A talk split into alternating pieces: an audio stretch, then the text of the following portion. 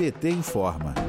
Governador do Piauí, Wellington Dias, defende a exigência de um passaporte da vacina para turistas, um comprovante de imunização para estrangeiros e brasileiros que cheguem ao país. A medida foi proposta pela Agência de Vigilância Sanitária, a Anvisa. Dias, que também é presidente do Consórcio Nordeste e coordenador do tema das vacinas no Fórum dos Governadores, alertou que, diante da identificação de uma variante do coronavírus na África do Sul, a Omicron, é preciso que as autoridades se mantenham vigilantes para impedir uma nova onda de Covid no país. O governador assegurou em declaração ao painel da Folha de São Paulo neste fim de semana que, entre aspas, estamos focados em evitar a entrada no Brasil da nova variante. Wellington Dias chama a atenção para a importância de o país atingir 80% da população imunizada no próximo mês, para assegurar maior proteção contra casos graves da doença, reduzindo o risco de óbitos. O ex-presidente Lula voltou a defender o acesso universal às vacinas contra o coronavírus.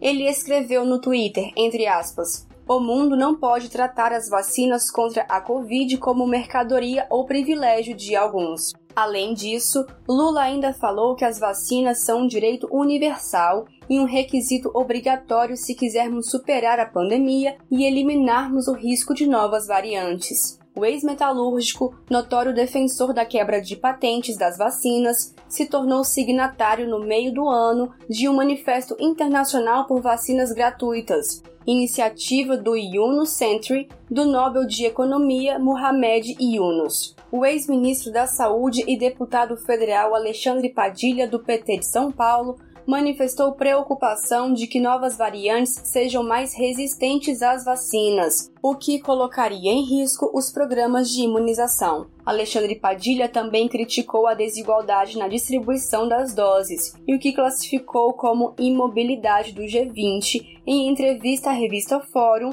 na manhã desta segunda-feira, dia 29. De Brasília, Thaisa Vitória para a Rádio PT.